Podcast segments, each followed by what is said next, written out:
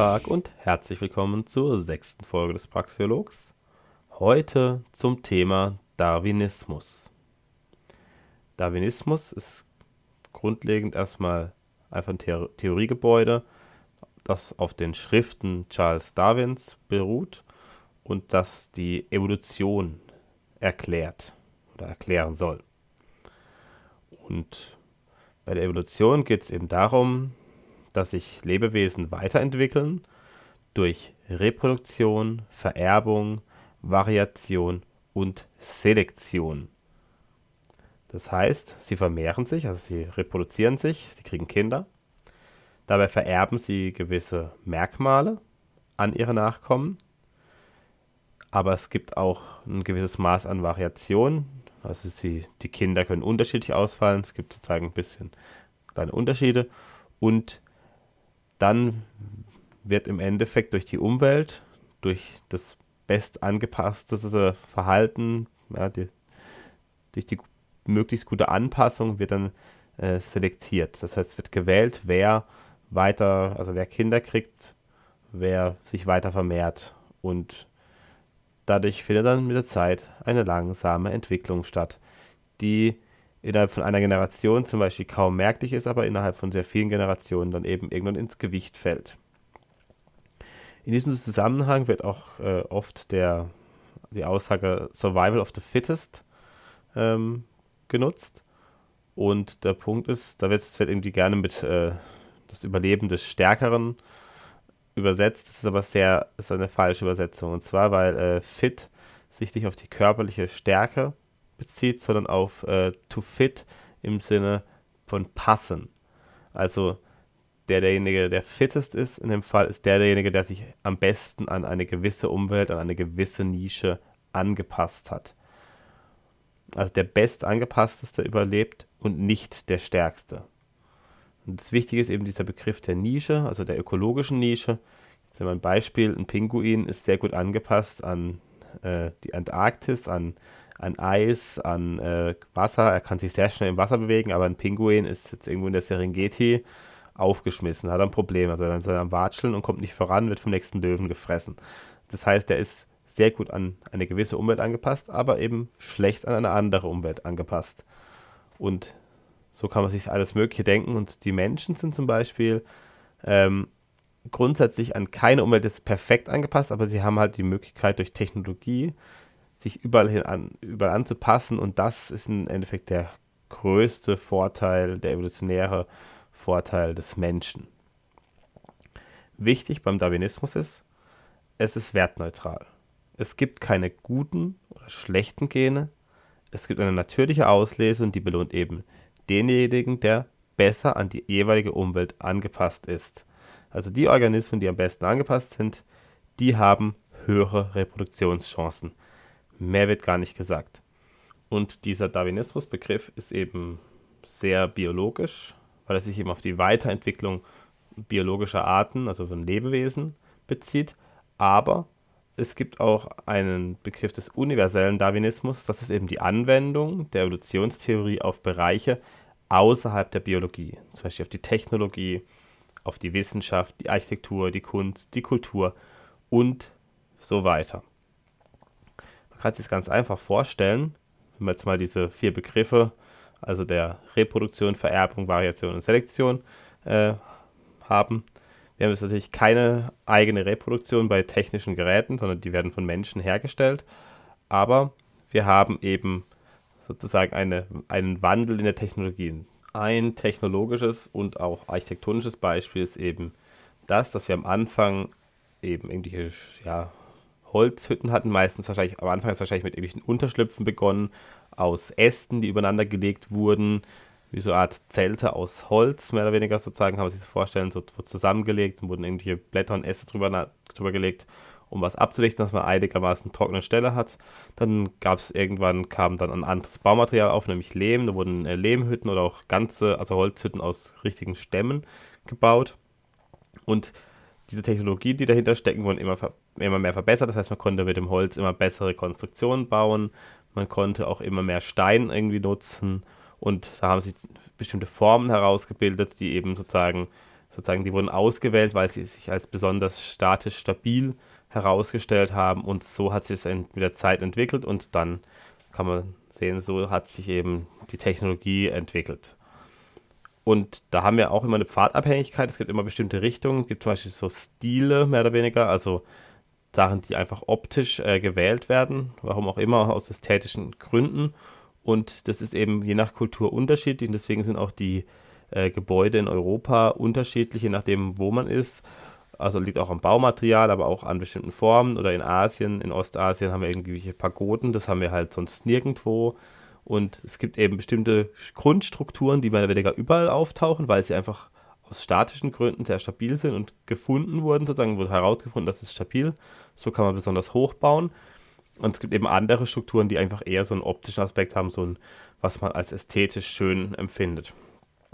Und da gibt es natürlich jetzt auch ganz andere Entwicklungen, dass wir jetzt eben auch Gebäude haben, die jetzt nicht besonders als schön angesehen werden. Also es gibt da eben sehr große Unterschiede und auch natürlich ist es immer eine subjektive Geschichte und eine Geschmackssache. Aber da, da gibt es eben durchaus verschiedene Entwicklungen. Und wir haben eben diese Pfadabhängigkeit. Das heißt, es wird irgendwie mal in der Geschichte eine gewisse Richtung eingeschlagen und von der kann man es wieder abweichen, aber es, ähm, es hat sich sozusagen so ein kleiner Weg, ein kleiner Weg gebahnt in verschiedene Technologien. So, jetzt haben wir natürlich noch den Begriff, ähm, der mit dem Darwinismus gerne in Verbindung gebracht wird, nämlich der Sozialdarwinismus. Und das ist im Endeffekt die Anwendung des Evolutionsprinzips auf menschliche Gesellschaften. Zumindest mal ganz grob gesehen. Und es gab einen Vordenker, den Herbert Spencer, der war aber eben liberal und der hat eben ein anderes Begriffsverständnis von diesem Sozialdarwinismus gehabt als das Begriffsverständnis, das eben am Ende die Nazis und auch andere äh, davon hatten. Und zwar ist es so, dass er staatliche Eingriffe stark abgelehnt hat. Er hat nämlich die, sozusagen die, eine Evolution des Menschen im freien Spiel der Kräfte, also der freien Marktkräfte im Endeffekt gesehen. Also er war eben sehr liberal, laissez-faire und er war eben überzeugt, dass jeder Mensch auf dem freien Markt seine Nische finden kann, seine Nische besetzen kann. Wenn man diesen Nischengedanken, wo ich vorhin mal kurz erwähnt habe, sich so vorstellen kann, also wie eine ökologische Nische gibt es eben auch soziale Nischen, berufliche Nischen und so weiter und kann sich dann auf diesem freien Markt in seiner Nische behaupten. Wenn jemand an seiner Nische gut angepasst ist, dann äh, hat er eben einen Vorteil davon. Es geht eben darum, dass wir sozusagen eine Konkurrenz haben von Lebensentwürfen verschiedener Menschen und die führen zu einer verstärkten Kooperation und zu einer besseren Arbeitsteilung und damit eben auch zu einer, äh, zu einer Vermehrung des Wohlstands, zu einer verstärkten und damit auch zu einer Höherentwicklung menschlicher Gesellschaften. Also diese freien Kräfte, diese freien Marktkräfte hat eben Herbert Spencer im 19. Jahrhundert bereits gesehen, würden dazu führen und ja, wenn man das so mal so beobachtet, was, wo es auf der Welt schon relativ freie Märkte gab, hat es immer dazu geführt, dass es den Menschen dort eigentlich besser ging, dass der, der Wohlstand gestiegen ist und dass auch die Gesellschaften dort floriert haben. Und das hat er eben damals auch so gesehen und äh, das hat er als Sozialdarwinismus bezeichnet, dass man eben sozusagen in diesem mal diesen Konkurrenzkampf mit anderen äh, ähm, Menschen, aber es ist jetzt nicht unbedingt ein Kampf sozusagen alle gegen alle auf Leben und Tod, sondern es geht eigentlich eher darum, äh, besser zu sein in bestimmten Punkten und damit sozusagen äh, also eigentlich geht es um eine Konkurrenz, um Kooperation. Also man konkurriert mit anderen um Kooperation und mit der Kooperation hat man sozusagen einen Vorteil. Das ist im Endeffekt der Grundgedanke. Und ja, das entwickelt sich eben weiter, weil dort eben auch selektiert wird, indem man zum Beispiel Leute halt erfolgreicher sind oder weniger erfolgreich. Dann haben wir eben, das ist eine natürliche Auslese, die von, von der Gesamtheit der Menschen kommt. Das ist wichtig, eben nicht von Einzelnen gewählt wird, sondern von vielen. Und wir haben eine Vererbung, weil Sachen werden aufgeschrieben, das funktioniert, das ist gut, das funktioniert, kann weitergemacht werden, dann kann das weitergemacht werden, dann kann jemand eine neue Idee haben, eben das verbessern, verändern, verbessern, das ist dann die Variation und so weiter. Und dann kann man eben schauen, funktioniert die Variation, ist die gut, funktioniert es nicht, ist es schlecht. Das kann man auf wirklich sehr viele Bereiche mehr oder weniger anwenden. Es ist also dieser Begriff von Herbert Spencer, also genau wie der ursprüngliche Begriff von Darwin oder von den Nachfolgern Darwins, eben wertneutral, weil er eben rein auf Marktkräften beruht, also auf der Wertung aller. Damit ist er, okay, man kann sagen, es ist nicht neutral, aber er wird, von allen, er wird von allen bewertet. Und es gibt eben keine äußeren Eingriffe in diesem System. Und heute wird der Begriff Sozialdarwinismus eben so verwendet, dass er eben stark von der NS-Zeit geprägt ist, logischerweise. Und er meint eigentlich eine Ideologie, die Menschen in ethnische Gruppen unterteilt und diesen Gruppen einen gewissen Wert zuspricht oder abspricht und wird eben heute eher rechts eingeordnet. Aber Anfang des 20. Jahrhunderts waren auch im linken politischen Lager sehr viele Sozialdarwinisten vertreten, also auch unter Kommunisten, Bolschewisten und so weiter. Und es geht dann eben teilweise dazu, dass eben sozusagen bestimmte Ethnien als gut oder überlegen angesehen werden, andere Ethnien als schlecht und unterlegen. Und es geht dann eben bis zur gezielten Ermordung und Versklavung von Menschengruppen. Und das ist eben nicht das Gleiche wie das, was eben Spencer sich gedacht hat, weil es ja da eben nicht diese Neutralität gibt, sondern jetzt haben wir auf einmal äh, bestimmte Leute, die die Macht an sich reißen und diese politische Macht nutzen, um ja, ihre Vision durchzudrücken. Ihre Vision heißt jetzt irgendwie, die, die eine Ethnie darf überleben, die andere nicht. Das ist mal ganz krass. Oder ja, die eine Ethnie ist zum Herrschen gedacht, die andere Ethnie muss versklavt werden. Wir haben eben keine Wertneutralität. Das ist wichtig. Wir haben eine Auslese, die von oben forciert wird und es wird eben zwischen gutem und schlechtem Erbgut ja, gewählt, mehr oder weniger. Guter und schlechter Moral wird gewählt, gute und schlechte Kultur, gute und schlechte Ökonomie. Weil die Nazis waren ja auch zum Beispiel sehr antikapitalistisch, auch wenn das natürlich von Linken gerne als die Turbokapitalisten bezeichnet wird, was überhaupt keinen Sinn macht. Aber die hatten eben auch ihre Planwirtschaft. Das war dann die gute äh, deutsche Ökonomie. Ihr, ihr Plan, ihr sozusagen ihre Vision umzusetzen. Und das ganz Entscheidende ist eben der wichtig, wirkliche Unterschied zwischen einer freien kulturellen Evolution und einem Sozialdarwinismus im NS-Sinne ist eben politischer Zwang. Oder beziehungsweise Zwang allgemein. Aber meistens ist er politisch, also die, äh, politischer Zwang geht immer von einer kleinen Gruppe aus und betrifft immer sehr viele Menschen. Also eine Herrschergruppe zwingt eine beherrschte Gruppe zu etwas. Und normalerweise ist die Herrschergruppe deutlich kleiner als die beherrschte Gruppe. Und die Frage ist eben, wer wählt aus? Wer wählt aus, was kulturell gut ist? Wer wählt aus, wer sozusagen sich vermehren darf und wer nicht? Wer wählt aus, welche Technologie gut ist? Und ich würde sagen, dass dieses, ähm, dieser Sozialdarwinismus grundsätzlich gar nicht verschwunden ist in der heutigen Zeit. Er ist nur nicht so offensichtlich vorhanden er ist äh, nicht so im Vordergrund und er wird auch definitiv nicht in der äh, Rhetorik genutzt. Also er ist im, aus dem politischen Diskurs komplett verschwunden, aber manche Methoden und Mechanismen sind noch vorhanden. Und zwar aus einem ganz einfachen Grund. Diese Selektion, die stattfindet, die kann man nicht ausschalten. Es wird immer entschieden zwischen verschiedenen äh, Möglichkeiten. Also ist jeder, jeden, an jedem Tag haben wir verschiedene Möglichkeiten, aus denen wir äh, wählen müssen und entscheiden. Und natürlich gibt es auch politische Möglichkeiten, aus denen entschieden wird. Es gibt also verschiedene Wege, die man gehen kann und einer wird gegangen. Man kann nicht mehrere gleichzeitig gehen, also bei manchen Dingen schon, aber es gibt Dinge, die sich gegenseitig ausschließen. Also man kann nicht äh, die Atomkraftwerke weiterlaufen lassen und gleichzeitig Atomkraftwerke alle stilllegen. Also man kann das nicht beides zeitgleich machen, wenn man eins davon machen möchte, dann muss man sich dafür entscheiden, das eine oder das andere zu tun. Solche Dinge. Also es gibt halt Sachen, die sich gegenseitig ausschließen. Man kann nicht alles auf einmal gleichzeitig machen. Und dieser, dieser Faktor ist eben, äh, bewirkt dann automatisch, dass eben es immer eine Entwicklung gibt, die von diesen Entscheidungen abhängt. Und diese grundsätzliche Entwicklung, das sind evolutionäre Prozesse, die auch teilweise sehr lang gehen, teilweise auch sehr schnell, die kann man nicht ausschalten. Man kann äh, zwar irgendwie rhetorisch so machen, als ob man irgendwie nicht auswählt, als ob nicht selektiert wird, als ob alles gleich wäre und bla bla, aber es ist halt nicht so. De facto ist es nicht so. Und das ist der Punkt, warum wir eben heute eigentlich unsere politisch gesteuerte Selektion haben, die im Endeffekt ähm, so macht, als ob sie eben ja alle, allen die gleichen Rechte äh, zuspricht und so weiter. Aber eigentlich geht es halt immer darum, dass gewisse Gruppen bevorzugt werden und andere Gruppen unterdrückt werden. Natürlich nicht im Sinne der Nazis mit Ermordung, das ist klar, aber es ist durchaus schon so, dass eben den einen Gruppen wird es leicht gemacht, den anderen Gruppen wird es schwer gemacht. Die einen Gruppen kriegen Geld weggenommen, die anderen Geld zugeschustert und so weiter. Und diese politisch gesteuerte Selektion hat eben Gewinner und Verlierer und das hat eben wieder eine evolutionäre Komponente. Und auch wenn das auf guten Absichten basiert, was ich manchen durchaus äh, abkaufe, manchen auch nicht, aber wir haben eben eine staatliche Lenkung und dementsprechend eine staatliche Selektion und das ist auch eine Art softer Sozialdarwinismus.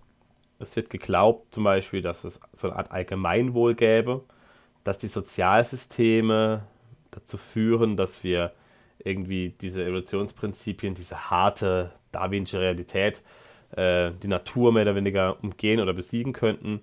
Oder auch Gleichbehandlungsgesetze, dass man damit die äh, Natur überlisten könnte. Antidiskriminierungsgesetze, Bildungsgerechtigkeit und vieles mehr. Und all das stimmt nicht. All das kann eben nicht diese äh, Evolutionsprinzipien umgehen. Es kann durchaus ähm, dazu führen, dass es neue Konflikte gibt, die es vorher nicht gab. Aber die Selektion ist trotzdem da. Es wird trotzdem selektiert, auch wenn vielleicht anders selektiert wird. Also, nehmen wir jetzt mal an, wir haben ein Sozialsystem, wir haben Leute, die äh, besondere Leistungen vollbringen und damit, äh, dabei sehr viel Steuern zahlen. Damit haben wir dann andere Leute, die nichts oder sehr wenig leisten und mit durchgefüttert werden.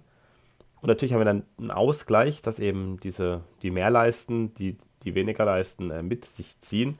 Aber im Endeffekt haben wir eigentlich nur eine Bestrafung der, der Leistung und eine Belohnung der Nichtleistung. Also im Vergleich zu einem freien Markt, wo das eben vielleicht nicht ganz extrem wäre.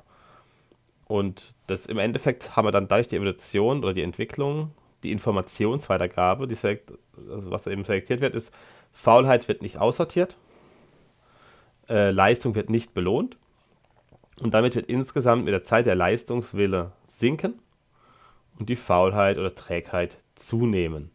Das kann man da raus, zum Beispiel rausschließen. Und auch so was wie ein Allgemeinwohl gibt es eben nicht, weil eben jeder hat andere Ziele, jeder hat andere Interessen und die können sich durchaus sehr stark äh, widersprechen oder sich gegenseitig ausschließen. Und wenn dann das eine gewählt wird und das andere nicht, dann ist das eben nicht das Allgemeinwohl, sondern es ist halt ein Bonus für manche und ein Malus für andere. Und auch sowas wie Gleichbehandlungsgesetze, dass man jetzt eben die, je nach Geschlecht sozusagen die Menschen gleich behandelt, ist eine Sache, aber die wollen ja eigentlich im Endeffekt Gleichstellung, die wollen ja die gleichen Ergebnisse haben. Wenn aber jetzt Frauen tendenziell seltener in die Politik gehen oder seltener Ingenieure äh, werden und so weiter, dann äh, ist halt niemand dran schuld, weil das im Endeffekt die Frauen halt selber wählen. Also irgendwelche Gender-Professorinnen regen sich darüber auf, dass ähm, zu wenig Frauen ähm, in Ingenieursberufen sind, aber haben selber halt ein Laberfach studiert. Also es ist doch einfach nur lächerlich. Dann sollten sie doch selber Physik studieren oder Elektrotechnik oder Maschinenbau oder Informatik. Wenn sie es nicht machen, dann sollen sie auch nicht rumheulen. Also es liegt ja daran, dass eben nicht, das nicht gemacht wird.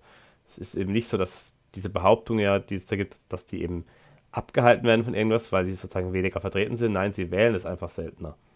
Und wenn sie es mal wählen, werden sie eher hofiert. Das heißt, eigentlich ist genau das Gegenteil der Fall. Sie werden eben nicht abgehalten. Genau. Und auch hier, wir haben eben immer Evolutionsprinzipien und man könnte im Endeffekt sagen, dass ein Wohlfahrtsstaat zum Beispiel eben die Selektion nicht umgeht oder verhindert, sondern nur die Auswahlkriterien verändert. Also sozusagen die Umwelt verändert, die existierenden Nischen beeinflusst und verändert. Es gibt jetzt eben neue Nischen, es gibt eben jetzt die Möglichkeit, nicht zu arbeiten und trotzdem zu überleben. Also hart gesprochen. Es gibt eben die Möglichkeit, für äh, auf Kosten anderer zu leben. Und zwar vielleicht auch relativ gut auf Kosten anderer zu leben. Wenn es die Möglichkeit nicht gibt, werden auch diese Nischen nicht besetzt. Ganz vereinfacht gesprochen. Und das wird eben gemacht und das ist durchaus eben auch darwinistisch. Also man kann nicht sagen, dass es das eben nicht wäre. Wir haben eben immer Gewinner und Verlierer bei politischen Eingriffen. Und dann haben wir eben sozusagen in einem freien Markt hätten wir die freie soziale Selektion und die wird in einem politischen System oder in einem politisierten äh, System durch eine polit politische Selektion ersetzt. Die freie soziale Selektion ist im direkten Miteinander der Menschen. Das heißt, äh, wenn jemand sich schlecht verhält oder also wenn ein gewisses Verhalten von sehr, sehr vielen Menschen als negativ oder schlecht angesehen wird, dann wird er ein Problem bekommen. Dann wird er eben in seiner Nachbarschaft äh, nicht mehr gut äh, ankommen, wird je nachdem äh, gemieden, wird vielleicht auch, gibt keine Kooperation mehr, gibt nichts mehr verkauft oder er wird sogar im Extremfall sogar verbannt aus der Gemeinschaft. Das wäre eben sowas wie eine äh, freie Selektion, also so ganz extrem. Oder irgendwie jemand äh, kriegt halt keine Frau und vermehrt sie dadurch nicht, hat also keine Kinder, hart gesprochen. Kommt natürlich heute genauso vor im staatlichen System, also es ist nicht so, dass da anders wäre, nur sind vielleicht die Gründe anders. Und ähm, wir haben eben so eine Face-to-Face-Selektion durch das direkte Miteinander der Menschen.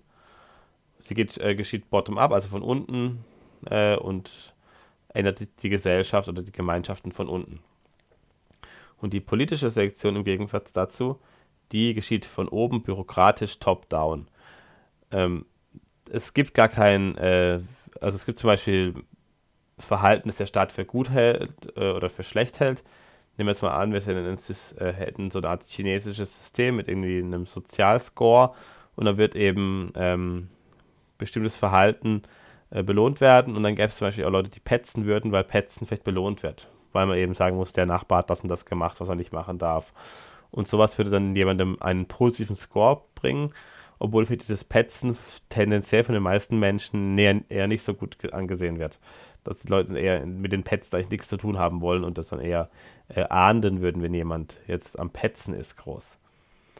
Und das Bürokratische ist auch sehr kalt, das heißt, ähm, dieses, dieses reale Verhalten von Menschen, also wenn jemand immer höflich und nett ist, dann bringt einen das in diesem bürokratischen System eigentlich gar nichts, weil im bürokratischen System bist du nur eine Nummer und es wird aber nur geguckt, macht er das, was der Staat will, dass er macht, verhält er sich regelkonform, achtet er die Gesetze? Und es ist egal, was für Gesetze Gesetze das sind. Also es können natürlich auch Gesetze sein, die moralisch gesehen falsch sind. Und dann ist halt immer die Frage, ist es dann eben sinnvoll, dieses moralisch falsche Gesetz äh, zu achten, weil es ein Gesetz ist? Oder ist es eben geboten, irgendwie moralisch richtig sein? Zum Beispiel, wenn es das Gesetz ist im Dritten Reich, man muss äh, seine jüdischen Nachbarn verraten und sagen, wo die sind. Und man hält, äh, verhält sich so, dass man eben die, die Nachbarn versteckt oder irgendwie also den Juden hilft. Dann ist es halt äh, das eine ist dann sozusagen illegal, aber es ist halt vielleicht trotzdem das Richtige, moralisch gesehen. Und der Markt, also der ist auch nicht immer gerecht, der kann durchaus ähm, auch sehr äh, fies sein. Gibt auch durchaus Leute, die einen anschwärzen, die damit durchkommen und so weiter. Es ist nicht so, dass das alles aufhören würde damit, aber tendenziell äh, ist es schon so, dass die Leute, die sich äh, positiv verhalten, die eben höflich zu ihren Mitmenschen sind, die ihnen irgendwas Gutes tun, die Dinge machen, die die anderen nachfragen und brauchen, die haben einen Vorteil. Und während andere, die sozusagen versuchen wollen, auf Kosten anderer zu leben und irgendwie so ein bisschen hintenrum äh, sich versuchen durchzumogeln und so, die haben eben ein, auf einem freien Markt einen Nachteil. Aber in so einem bürokratischen System, wo es gar nicht darauf ankommt, kann es sein, dass die in höchste Ämter kommen. Also ich glaube sogar dass eigentlich die meisten Politiker äh, menschlich gesehen ziemlich schlecht sind, weil man erstmal überhaupt, äh, naja, man muss halt so eine gewisse äh, Intriganz haben, um überhaupt zu hoch zu kommen. Also in diese Ränge. Und deswegen ja, halte ich von den meisten davon nicht besonders viel. Das heißt, Survival of the Fittest bedeutet hier, dass sich der durchsetzt, der sich am besten in das bestehende System einfügen kann. Wenn es ein bürokratisches System ist, dann ist das eben das System, und es belohnt eben nicht das Verhalten, sondern es, verhal ja, es belohnt ausschließlich Konformität. Und das ist der, das Problem.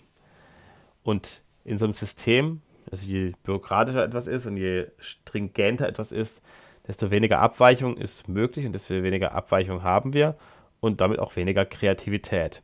Und es ist auch so, so, so ganz strikte, ähm, starre Systeme, die äh, sind überhaupt nicht stabil, die brechen irgendwann zusammen. Also die meisten Systeme werden nur dadurch am Leben gehalten, dass Leute Regeln brechen. Also zum Beispiel die Sowjetunion hat deutlich länger überlebt, weil es Schwarzmärkte gab, auf denen die Menschen mit wichtigen Gütern versorgt wurden.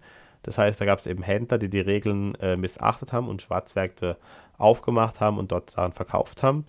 Und die Sowjetunion wäre vermutlich deutlich früher zu Bruch gegangen, ohne diese Auswege, die es da eben doch noch gab. Diese Kreativität, die doch noch genutzt wurde. Und es ist natürlich auch gut, dass Menschen kreativ sein konnten, aber es hat auch wieder diesen Nachteil, dass das System äh, vielleicht sonst noch schneller zusammengebrochen wäre. Oder es wäre noch schlimmer geworden in einer Art Nordkorea oder sowas. Das ist durchaus alles möglich.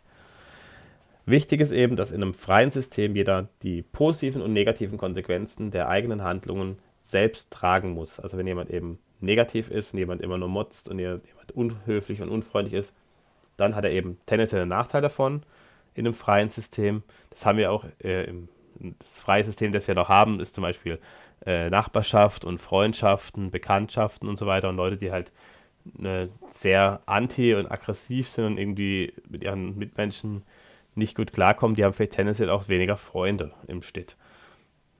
Es wird auch aber eine freie Wahl. Also man gibt auch Leute, die wollen vielleicht auch gar keine, äh, gar nichts mit anderen Menschen zu tun haben. Das ist durchaus alles subjektiv unterschiedlich zu werten.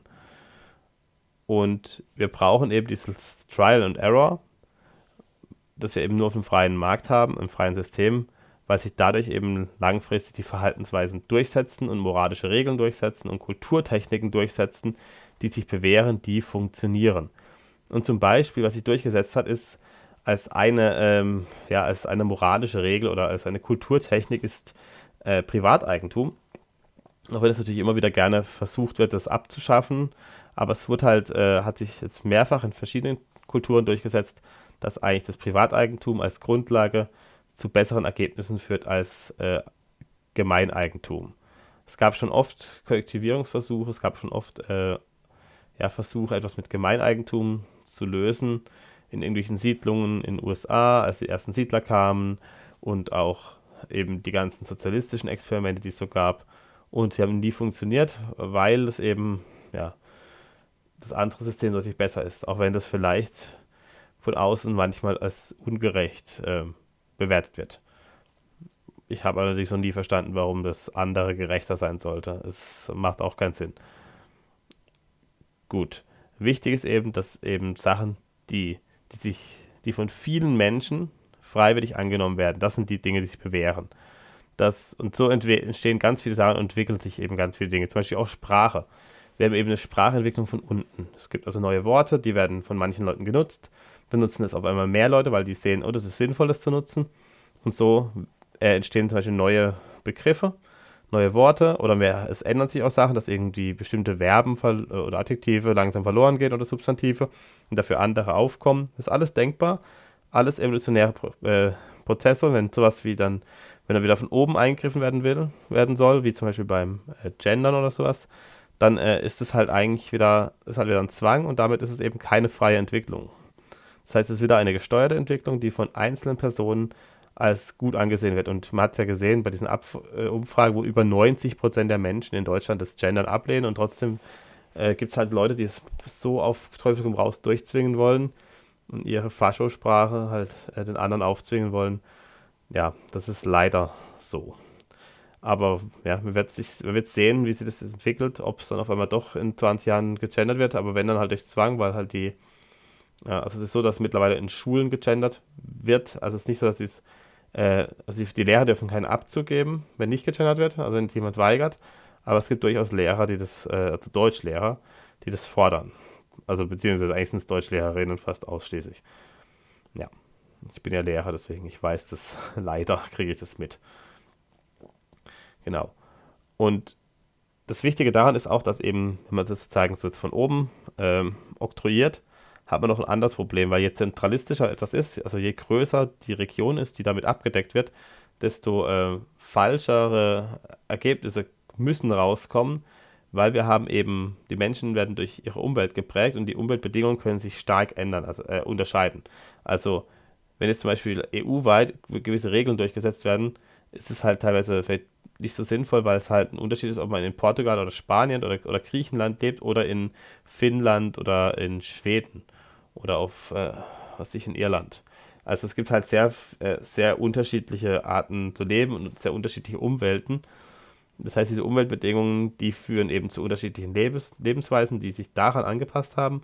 Und es ist nicht nur die, äh, nicht nur die natürliche Umwelt, also ja, also die Natur und die äh, Flora, Fauna, sondern es ist eben auch noch die kulturelle Umwelt. Also auch da, ob man in der Stadt lebt, ist es anders als auf dem Land und so weiter. Es gibt da schon äh, deutliche Unterschiede.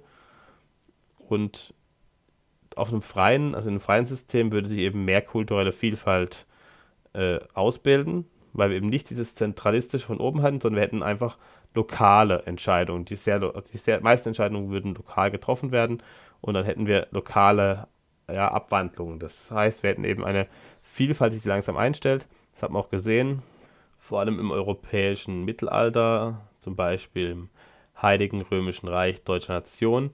Da hatten wir eine Kleinstadterei und dadurch haben wir heute eben eine sehr hohe kulturelle Vielfalt in Deutschland, sehr große Unterschiede, kulinarisch, architektonisch teilweise. Auch die Dialektvielfalt ist hier hoch. Also die gibt es natürlich auch in anderen Ländern, aber es ist schon hier nochmal ein anderer, äh, anderes Extrem, die Menge an Dialekten, die es gibt. Genau. Und das ist natürlich äh, wichtig, dass wir eben diese verschiedenen Ansätze haben. Und diese verschiedenen Ansätze bedeutet auch, dass man häufiger auf was Neues kommt, was sich dann eben am Ende für alle positiv auswirkt und durchsetzt. So, und wir haben eben, wenn wir jetzt eine politische Macht haben, wie zum Beispiel die EU, die haben wir eben automatisch zwangsweise eine kulturelle, moralische und ökonomische Selektion. Das heißt, gewisse Kultursachen, äh, Kulturtechniken werden äh, selektiert, andere werden mehr oder weniger an den Rand gedrängt oder über, äh, ja, ausgebügelt. Dann eine gewisse Moral wird vorgeschrieben. Dinge, bestimmte Sachen sind moralisch. Also mit dem Autofahren ist unmoralisch, mit dem Fahrradfahren ist moralisch, das ist ganz im Ökostalinismus. Ökonomische Selektion, äh, Planwirtschaft, so wie wir es richtig halten, find, also wird halt gewählt. Freie Marktwirtschaft wird äh, abgelehnt. Äh, gewisse Energiequellen werden erlaubt, gewisse andere Energiequellen, die vielleicht ökologisch sogar sinnvoller sind, werden verboten.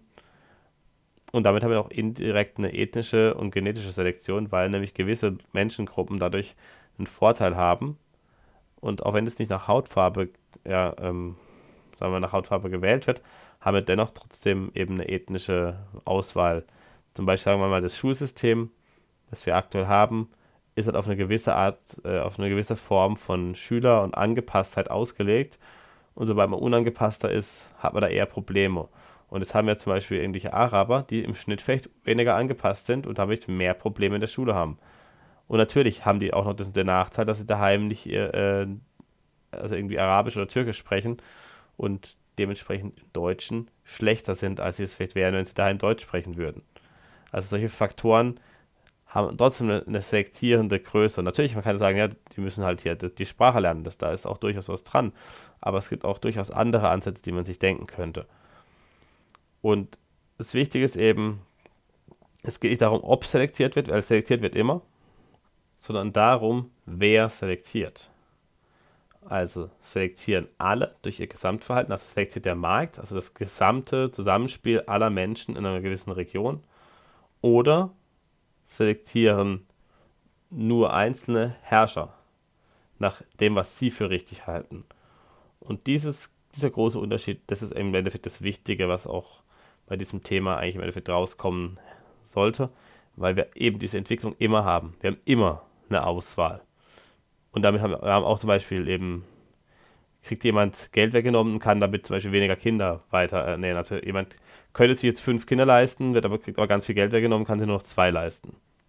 Hat er weniger Kinder. Jemand anders könnte sich eigentlich gar keine Kinder leisten, äh, hat, kriegt aber, also weil er gar nichts arbeitet und irgendwie nichts leistet und äh, eigentlich sozusagen in der Realität in irgendeinem Armenhaus vielleicht wohnen würde und vermutlich gar nichts hätte oder halt, also nicht verhungern würde, aber zumindest halt vielleicht gerade so über die Runden kommen würde mit Ach und Krach.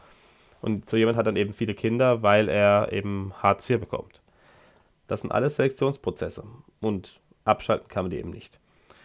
Gut, ich hoffe, das äh, hat euch gefallen, die Folge. Ich hoffe, ihr fandet es interessant. Ähm, abonniert den Podcast gerne auf YouTube oder Spotify, Apple Music und so weiter. Und äh, lasst mir einen Like bei YouTube da oder einen Kommentar, würde mich freuen. Und ja, das ist auch, auch wieder eine der neu aufgenommenen alten Folgen, weil die eben in schlechter Soundqualität vorlagen. Und damit verabschiede ich mich. Bis zum nächsten Mal. Auf Wiedersehen.